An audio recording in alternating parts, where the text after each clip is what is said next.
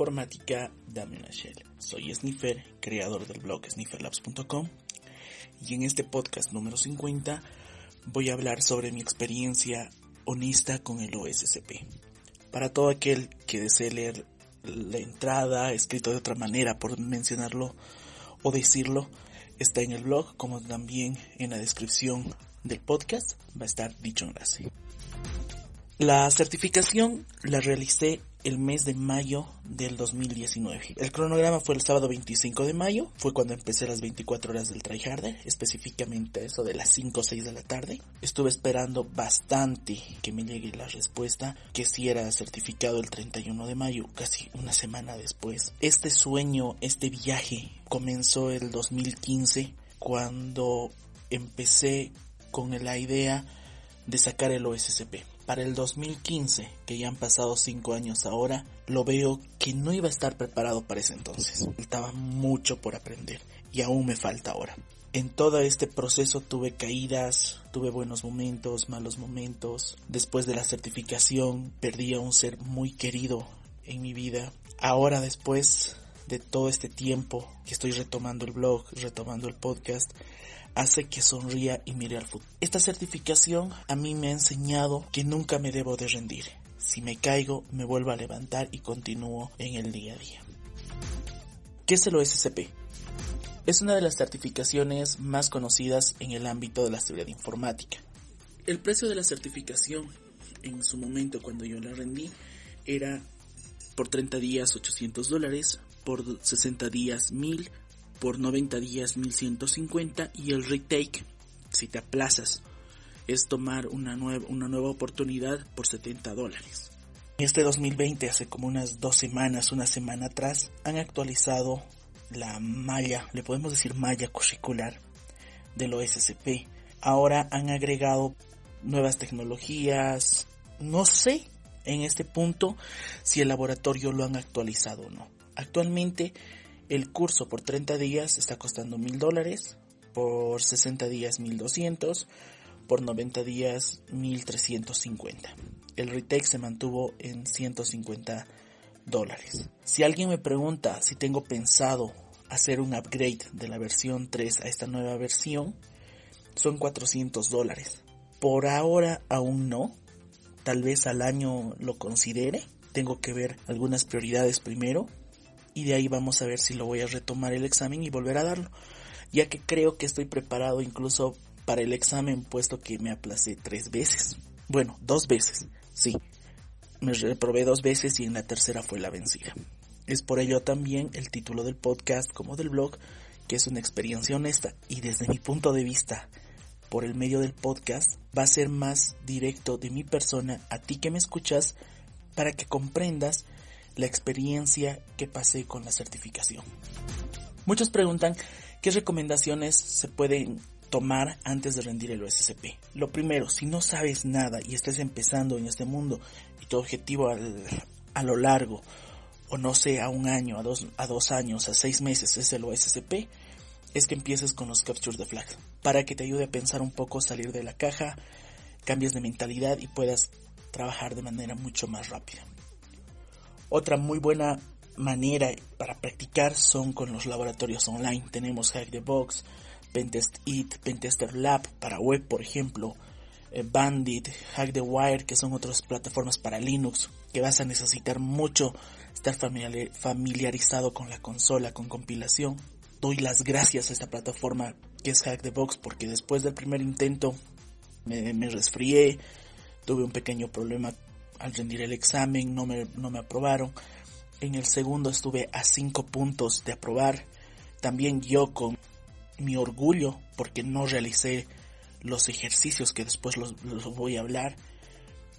No pude aprobar en la segunda oportunidad, pero en la tercera ya me ya dije, ok, tengo un, un de dos, tres semanas. Le voy a meter duro a Hack the Box y comencé con esta plataforma. Es que practiques, todos los laboratorios de Hack the Box, hagas las máquinas. Si puedes, y yo te recomiendo de corazón, pagues los 10 dólares por un mes premium, VIP como ellos lo denominan, para que puedas realizar las máquinas que ya están retiradas. En el post, en el blog, están eh, algunas máquinas, tanto Linux, Windows, que puedes utilizar para practicar y con un apartado específico de máquinas que son muy parecidas a lo SCP. ¿Qué material te entregan en la certificación?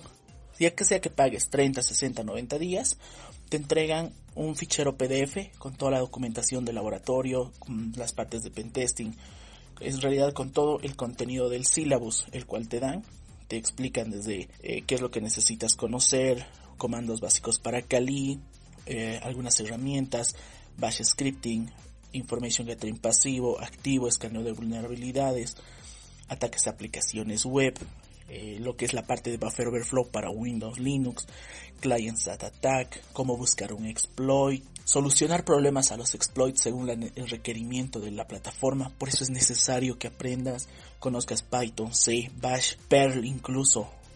Te habla sobre transferencia de archivos, evasión de antivirus que para mí ha sido muy básica ya que hacen uso únicamente de Metasploit. Luego escalamiento de privilegios, Depende de ti de encontrar otras formas, empezar a googlear, empezar a investigar para crecer aún más con el contenido que tú vayas a, llegar a absorber.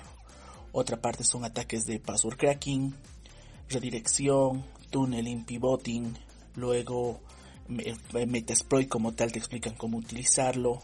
En el PDF tenemos todo lo necesario y en los videos para poder rendir la certificación. Ni sí ni no tienes la base, tienes lo inicial. Nuevamente lo repito.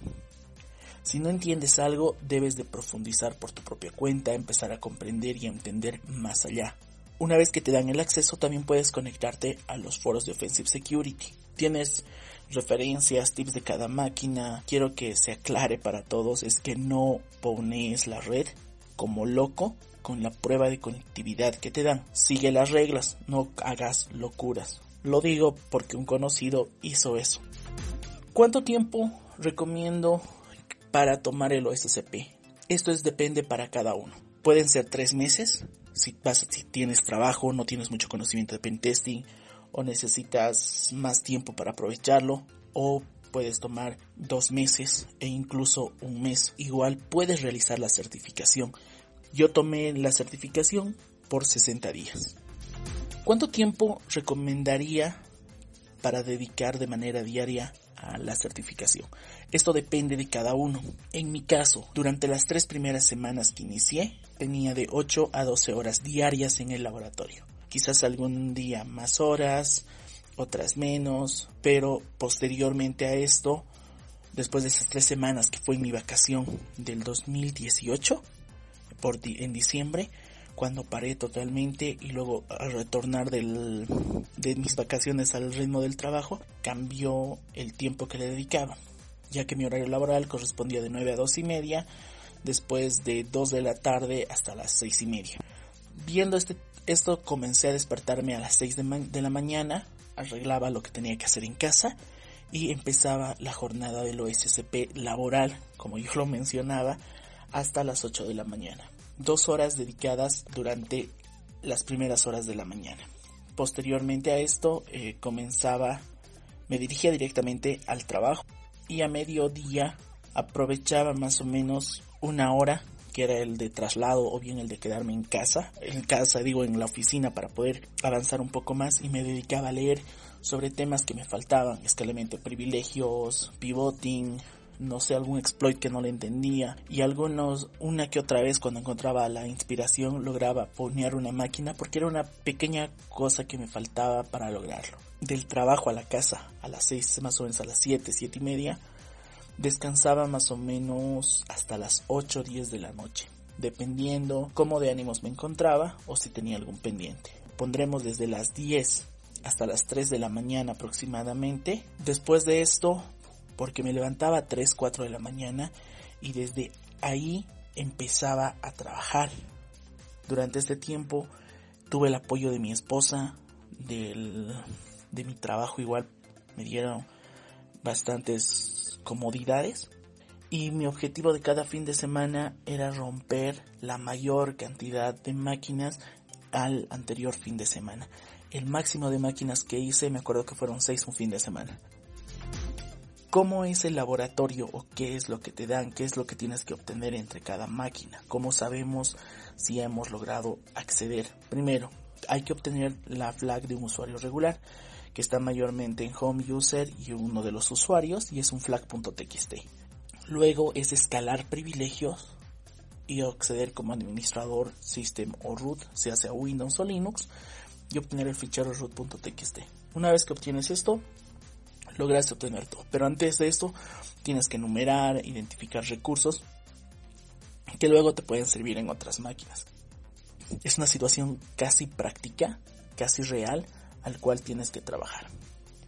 Yo voy a decir aquí, no lo hagas, no lo hagas, no lo hagas en el laboratorio. Lo siguiente, no debes de realizar defacement en las páginas. He visto en internet un blog en el cual él realizó defacements de todos los sitios.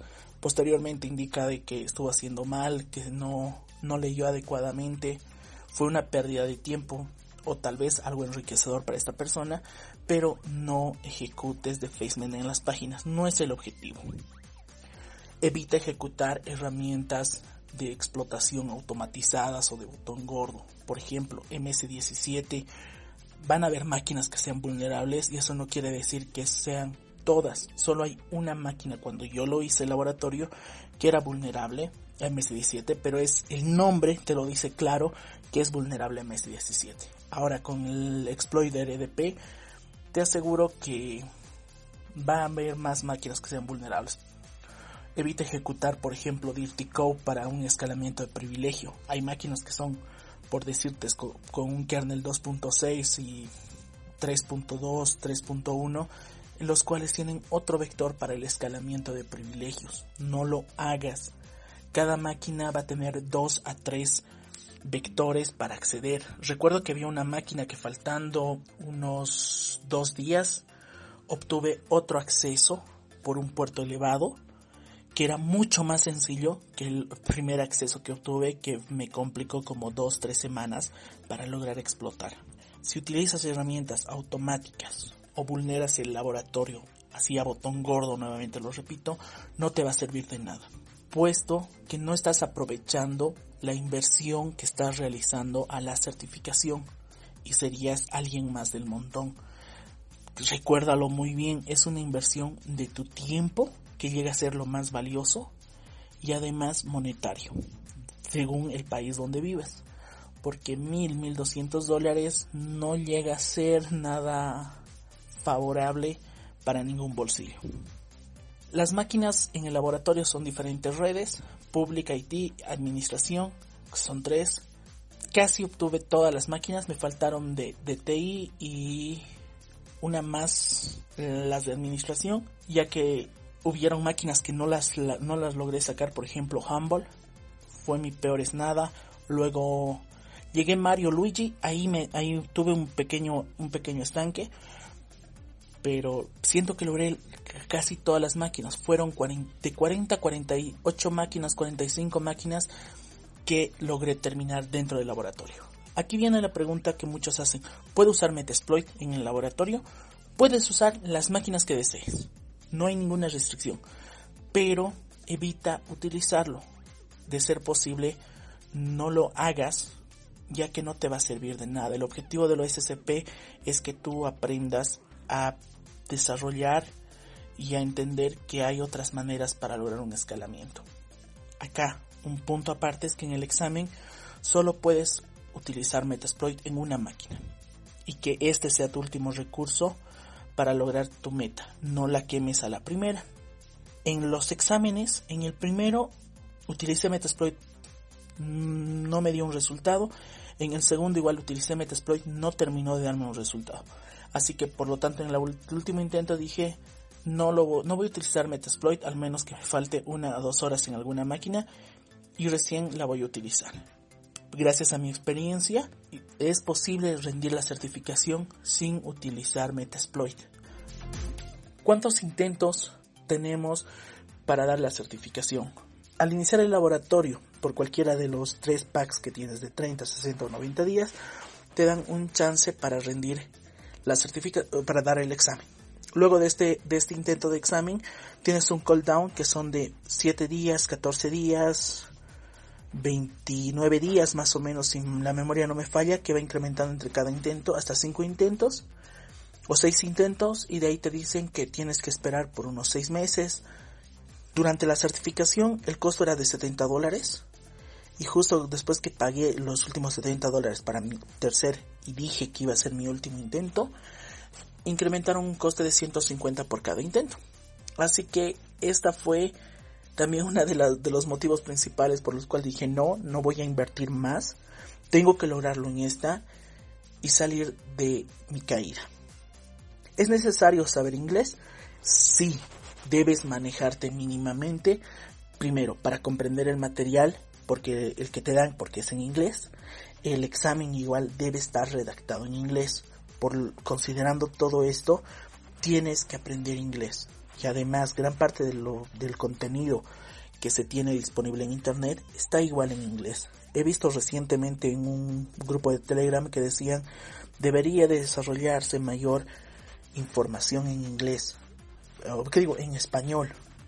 Sí debería, pero no perdamos la esencia. Hay contenido en inglés que tú tienes que aprender para mejorar y superarte. No todo te van a dar mordido en el idioma nativo el cual tú te manejes. Ahora nos vamos a ir a mi experiencia con la certificación. Primero, tuve mi primer intento en el mes de febrero del año pasado en carnavales. Lastimosamente ese día mi salud estuvo recontra mala, estuve mal. Logré romper un equipo las primeras tres horas, dos equipos. Y de ahí me puse sub completamente mal, me retiré, no, no avisé al proctor y al revisor que me estaba retirando. Al día siguiente volví a eso de las 4 de la tarde, 5 de la tarde, porque estuve durmiendo. Faltando dos horas más o menos, logré sacar cuatro máquinas, así lo justo, para probar. Pensé que estaba tranquilo. A los, al día, a los dos días me llega de que no reprobé, no lo hice, empezó ahí una depresión, no sé si decirlo así. De ahí dije, ok, voy a volver a realizarlo, un intento más. Tengo que avisar cuando me vaya a retirar al Proctoret, no lo sabía. Y tengo que notificar si alguien ingresa, si me voy a levantar del equipo o realizar algún movimiento extraño raro. En mi tercer intento tomaba fotocapturas cada 5 o 7 segundos automatizadas y eso lo iba guardando en un disco externo. Lo guardaba, lo subía a la nube para tener un backup y tener todo lo necesario para el examen. Tienes que documentar todos los ejercicios de laboratorio, no seas vago como lo fui yo, no seas orgulloso, ya que en el segundo intento con esos 5 puntos pude aprovechar el examen y me hubiese dado la victoria.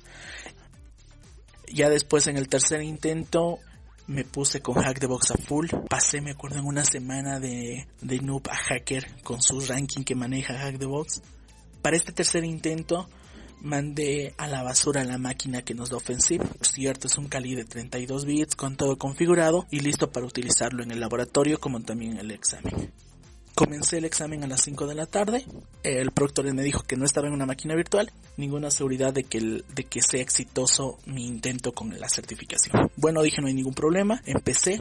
En mi primer intento de realizar el buff para los primeros 25 puntos, demoré como 45 minutos, casi una hora. Copié mal una dirección de memoria. Nunca se me va a ir. Estaba nervioso. Ya después encontré el error. Ejecuté. Bingo. Primeros 25 puntos. Para esto armé un script, el cual es Find Bad Charts, que me ayudó mi esposa Rizel. Y esto me ayudó a estar más seguro de que estaba encontrando todos los bad charts. La segunda máquina fue la de 20 puntos, que, obtuve el acceso inicial unas dos horas después, ya que mientras estaba haciendo el buff estaba empezando el escaneo de la máquina de 20 y la de 10 puntos. Escalé privilegios en esta máquina, después más o menos era las 8 de la noche y obtuve mis primeros 45 puntos. Ya 8 de la noche, un rato descansé y me puse con la otra máquina. Previamente dejé ejecutando un escaneo con Nmap haciendo la numeración y de más o menos a las 10, 11 de la noche obtuve la low shell para acceder a este equipo. Luego de esto escalé los privilegios, obtuve mis primeros 65 puntos. Como está en el mismo blog, hay un dinosaurio danzando, esa era mi alegría del momento. Estuve hasta las 12, una de la mañana, no me daba nada. Dije, muy bien, vamos a descansar. Continuamos mañana temprano. Me desperté a las 4 de la mañana y empecé la jornada a las 6 de la mañana. Nuevamente volví a hacer la enumeración de esta máquina de 10 puntos y la restante que me faltaba de 25 puntos. Y fue probando servicio tras servicio, uno a uno, viendo si algo se me escapó, hasta que después di al blanco el objetivo y me tocó modificar el exploit. Me frustré con la máquina, no me daba la shell.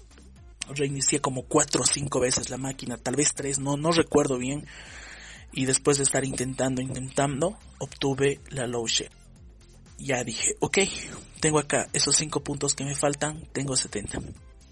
Era más o menos las 9 de la mañana después de 4 horas. Recuerdo que a las 9 y 10 me levanté 9 de la mañana, me preparé una taza de café e hice un tweet diciendo el placer de ese momento. A las 10 de la mañana obtuve la Shell como root del 26 de mayo. Logré escalar los privilegios, sentí una enorme alegría, muy grande, logré el puntaje mínimo en este punto. Aún lo recuerdo que salí de la habitación, llamé a mi familia, a mi esposa, a mis padres, para decirles que lo había logrado. El sueño que comenzó hace cuatro años atrás dio un pequeño resultado. Acá me quedaban más o menos como ocho horas, siete horas para continuar con el examen. Dije muy bien, ya tengo el tiempo más que necesario para estar tranquilo. Me puse a revisar todas las capturas que hice y me dispuse a full con la última máquina de 25. Esta máquina 25 me dio dolores de cabeza. Solo logré sacar una low shell sin llegar a escalar. Aún tengo la duda de qué fue lo que me faltó. Esto, esta evaluación, esta tercera, muy pocas personas en el trabajo lo sabían, no lo mencioné. De mi familia, mi esposa lo sabía y les consulté, les dije a mis papás que lo logré ya después. No quería tener la presión ni tampoco la frustración de volver a fallar porque me sentí muy mal. Una semana después que me hicieron esperar, me llegó el correo tan esperado, la alegría que sentí al leer de la parte de Offensive el 31 de mayo que me decían que están tienen la alegría de informarme que he completado y soy OSCP. Aquí la frase try harder, he fallado, es lo que más te va a llegar a tomar en cuenta para hacer las cosas. No te olvides de que si fallas una, como me ha pasado a mí, dos, tres, o como cualquier cosa en la vida, vuelvas a intentarlo, pero ahora más fuerte, con más seguridad y con más ímpetu para lograrlo. No claudiques si caes. Te aseguro que el aprendizaje que tendrás va a ser único sea en una certificación como esta, el OSCP, o en cualquier otra. Voy a parar hasta acá el podcast, van a ser como 20-30 minutos. Me dijeron que porque eran tan cortos, ahora va a ser un podcast bastante largo. Voy a dejar para una segunda parte algunas herramientas, algunas recomendaciones, el del, para parte del BOF, en la enumeración algunos tips que lo voy a dividir en dos podcasts de unos 10 minutos cada uno. Muchas gracias por escucharme, por compartirlo. Quiero agradecer a todas las personas que me escuchan por iBox, por YouTube.